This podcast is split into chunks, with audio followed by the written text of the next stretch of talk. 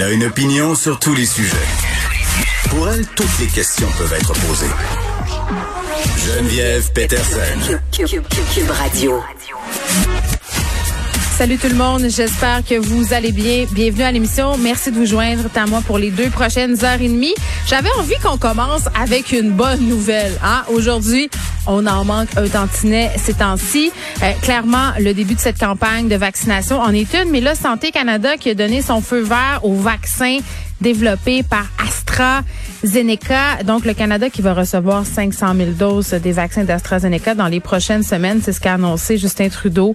Euh, bon, on a accordé ce feu vert-là aujourd'hui, vendredi. Ça vient s'ajouter aux doses du vaccin Pfizer. Donc, toute porte à croire euh, qu'on est en train de régler notre problème de dosage. Ça va vraiment accélérer euh, le processus. En plus, le vaccin d'AstraZeneca se conserve au congélateur conventionnel. On sait que le vaccin Pfizer, on doit le garder dans des conditions particulières. On avait quand même, avec la nouvelle génération, là, abaissé, si on veut les, les, restrictions par rapport au point de congélation. Là, je crois que c'est on est passé de moins 80 à moins 20, mais tout de même, euh, ça posait encore problème. C'est la semaine de relâche aussi qui va commencer dès lundi. Euh, plein d'enfants, plein d'ados sont quand même assez contents de tout ça parce que euh, je pense qu'on avait quand même besoin d'un petit break. Puis je comprends les gens qui disent ouais, mais les enfants ont été arrêtés très très longtemps. Ben oui, sauf que euh, c'est lourd l'école en ce moment. C'est lourd avec le port du masque, c'est lourd euh, les consignes sanitaires que les enfants doivent suivre sans arrêt, c'est lourd l'ambiance aussi. Se faire parler de la COVID tout le temps, le rattrapage scolaire. Moi, je pense vraiment qu'on en avait besoin de cette semaine de relâche-là qui vient avec des assouplissements sanitaires. On nous donne un break collectif. Faudra pas en abuser. Je pense qu'il faut se le rappeler euh, quand même. en tout cas, moi, il faut que je me le rappelle souvent parce que j'ai tendance à penser qu'il faut en profiter avant peut-être euh, qu'on revienne à des règles moins euh, moins souples.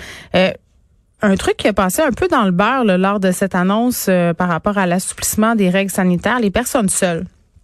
Les personnes seules, comme à Noël, vont pouvoir se joindre à une autre bulle familiale petite précision quand même là, euh, tu peux rejoindre une autre bulle familiale, mais tu peux pas. Euh, il faut que autrement dit, il faut que tu restes avec cette bulle là tout au long de ta semaine. Là, tu peux pas, si t'es une personne seule, visiter plein de familles. Non, non, faut que tu en choisisses une, ta préférée. Euh, euh, puis que tu restes avec eux autres. Puis évidemment, on évite de se rassembler dans les domiciles. Euh, les atoupissements aussi visent, on le sait, on en a parlé beaucoup, là, les salles de cinéma, ça rouvre aujourd'hui. D'ailleurs, on aura un propriétaire de salle tantôt. Est-ce qu'il y a bien des gens au rendez-vous? Ça commence aujourd'hui, là déjà des, des, des, films qui se sont projetés ce matin dans différentes salles du Québec. Rouvre les piscines aussi, les arénas, euh, reprise des activités sportives, récréatives euh, à l'extérieur. On vous rappelle que c'est un maximum de huit personnes de résidences euh, différentes. Et pour le couvre-feu, mais ça reste à 20 heures en zone rouge, prolongation jusqu'à 21h30 dans les régions qui sont en palier orange. Hey, c'était le festival du tweet maladroit. bon, ce festival-là dure quand même euh, depuis longtemps et euh, se perpétue à chaque jour. Tout d'abord, il y a eu Denis Coderre. Denis Coderre qui nous a parlé des problèmes techniques qu'ont eu ses parents pour se faire vacciner. Euh, vous vous en rappelez, hier, Christian Dubé il a fait allusion en point de presse, le site euh, où on peut prendre rendez-vous. là. Euh, Clic Santé a connu quelques ratés, il y avait beaucoup d'affluence. Mais dans le tweet de M. Coder, bon, on parlait évidemment des problèmes que ses vaccins ont, que ses parents ont eu à se faire vacciner, de la façon dont Christian Dubé avait réglé la situation.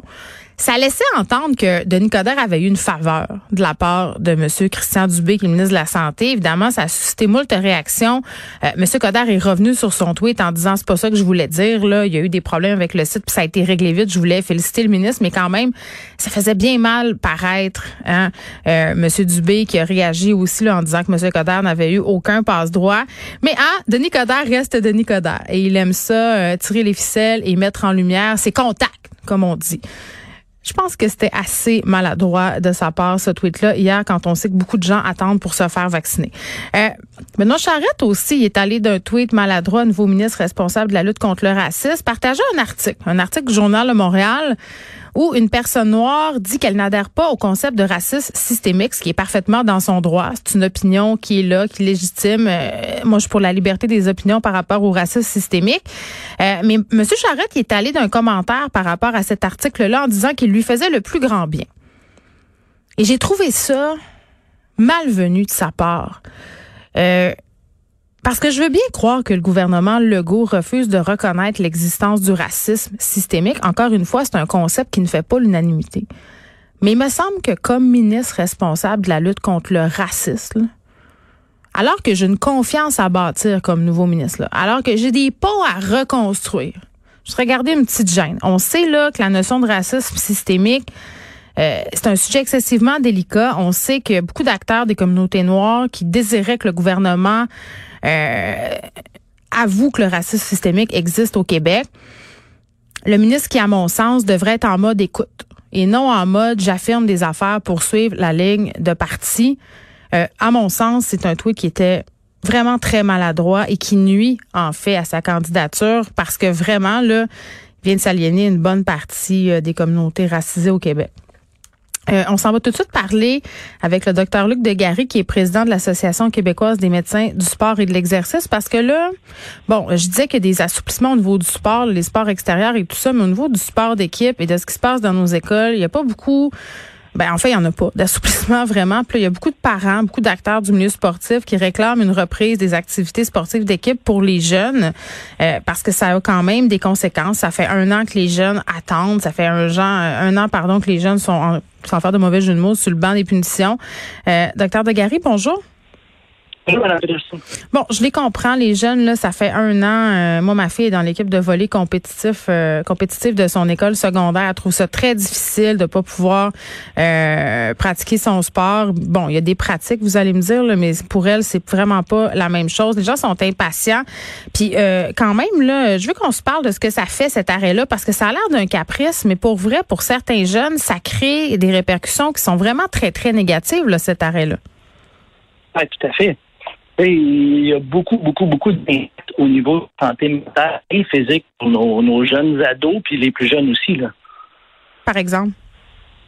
Euh, bon, ben, on sait, on sait que l'activité physique chez les jeunes a beaucoup d'éléments positifs. Mm-hmm. euh, bon, c'est facile, ça aide à contrer le décrochage scolaire, ça va améliorer bon leur santé cardiovasculaire, l'équilibre, la force, euh, même leur masse osseuse qui va perdurer dans le temps euh, en tant qu'adulte peut diminuer les risques d'ostéoporose.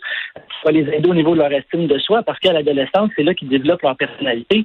Ils développent un peu qui vont être en tant qu'adultes, mais ils ont besoin de développer leur estime de soi. Puis souvent, en étant capable de, euh, performer dans certains sports, ben, ça va les aider mm. à aller plus loin et à repousser leurs limites ça améliore les, les, capacités cognitives, ça va diminuer l'utilisation de psychostimulants, euh, et j'en passe. Là. On pourrait en parler pendant pendant plusieurs heures si on veut. Ben oui, puis on, on...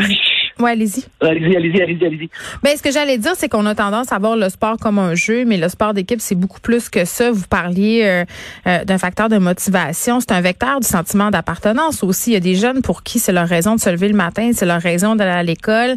Euh, il y a des il y a des enfants pour qui les cours d'éducation physique puis leur équipe de sport, c'est ce qui les garde raccrochés aux matières scolaires. C'est ça qui carrément leur donne la raison de se lever le matin. Là.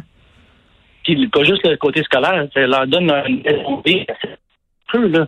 Euh, il y a certains jeunes, justement, comme votre fille, elle, allait mourir. Hey, docteur de le, le, son est très, très mauvais en ce moment. Est-ce que vous pouvez vous déplacer? Non, c'est pas de votre faute. Est-ce que vous pouvez vous déplacer un petit peu euh, près d'une fenêtre? là? Vous avez l'air dans un tunnel. Oui, oui. Oui, oui, ça, ça va bien, là.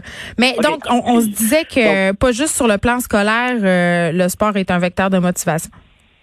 Non, c'est pour la vie en général. Si on, on pense à votre fille qui peut pas jouer au volleyball depuis longtemps, euh, peut-être que la raquette, c'est bien le fun une fois de temps en temps, mais sur une base régulière, euh, elle sera pas capable de l'accomplir. Il y a une étude canadienne qui est sortie récemment puis qui disait qu'à 75% des jeunes ados ont clairement augmenté leur temps d'écran, ont diminué leur minute de sport à chaque à chaque jour. Donc ça, ça a un impact. Mais ça, c'est tellement vrai. Sur toutes les sphères. C'est tellement vrai parce que moi, j'ai bien beau dire, euh, let's go la gang, on va sortir prendre des marches, on va se mettre au ski de fond. Euh, c'est clair que c'est moins le fun que de faire euh, des sports d'équipe à l'école.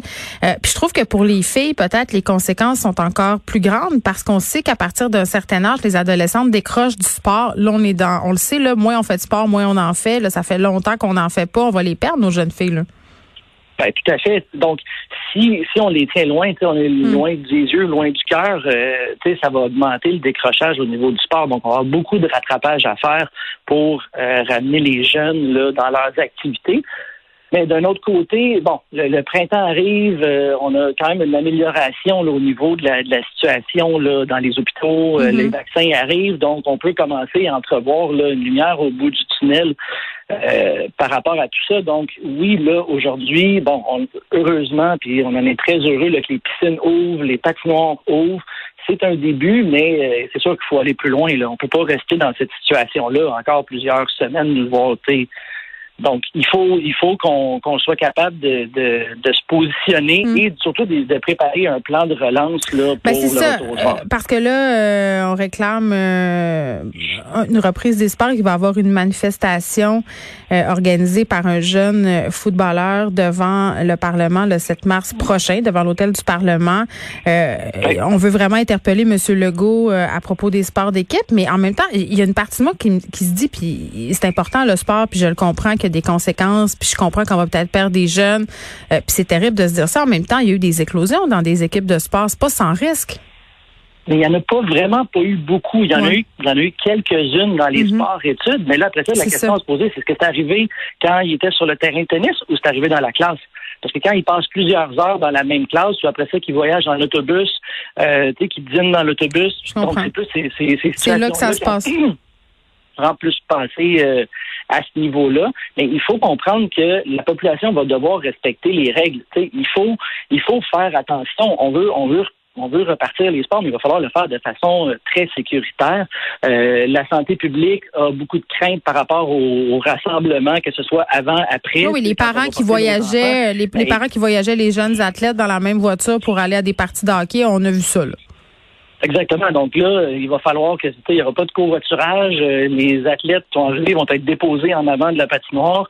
Les plus jeunes, bon, il va falloir trouver des moyens de s'organiser pour les changer, mais il faut que les gens respectent. Il faut que les gens fassent attention, soient prudents, parce que sinon, on va avoir un retour en arrière qui va être encore pire. Oui, puis l'idée de faire des tests rapides, peut-être aussi, euh, pourrait être envisagée. pas ça peut être envisageable. Il faut pas oublier que ça coûte, ça a quand même des, des, des coûts monétaires. Euh, les tests rapides ne se font pas non plus tout le temps en l'espace de deux minutes. Il y a quand même, euh, il y a quand même un certain délai. Donc c'est pas, c'est pas toujours la stratégie euh, qui, qui, est la plus facile qu'on peut dire ah ben go on fait des on fait des tests rapides donc il y a quand même mm. une logistique derrière ça qui va devoir s'organiser et bon, on peut pas faire ça. On s'entend, on peut pas faire ça en l'espace de, d'une semaine. Il faut planifier les choses. ça prend un plan. Euh, ça prend un plan. Donc, nous, on a déjà commencé là euh, avec l'équipe de Mme Charret, là, euh, la, ministre déléguée au sport et loisirs. Dans le fond, on a, on a commencé à mettre sur table les, euh, les modes solutions, de quelle façon on peut s'organiser. même chose avec les plans, les différents plans qu'on va reviser là, de la, des fédés des sports qui devraient avoir un plan relativement uniformisé qui devrait sortir là, dans les prochains jours. Donc, il y a un gros momentum, les choses bougent, c'est rassurant, c'est encourageant, mais c'est ça, faut il faudra, il faudra, il faudra quand même attendre euh, les chiffres au retour de la relâche, le voir euh, comment, euh, si ça reste stable ou si on a une flambée des cas. je rappelle cette manifestation qui doit avoir lieu le 7 mars. nombreux parents, sportifs, acteurs du milieu sportif qui réclament une reprise d'activité pour les jeunes. Docteur Luc Degary, mm-hmm. merci, qui est président de l'Association québécoise des médecins du sport et de l'exercice.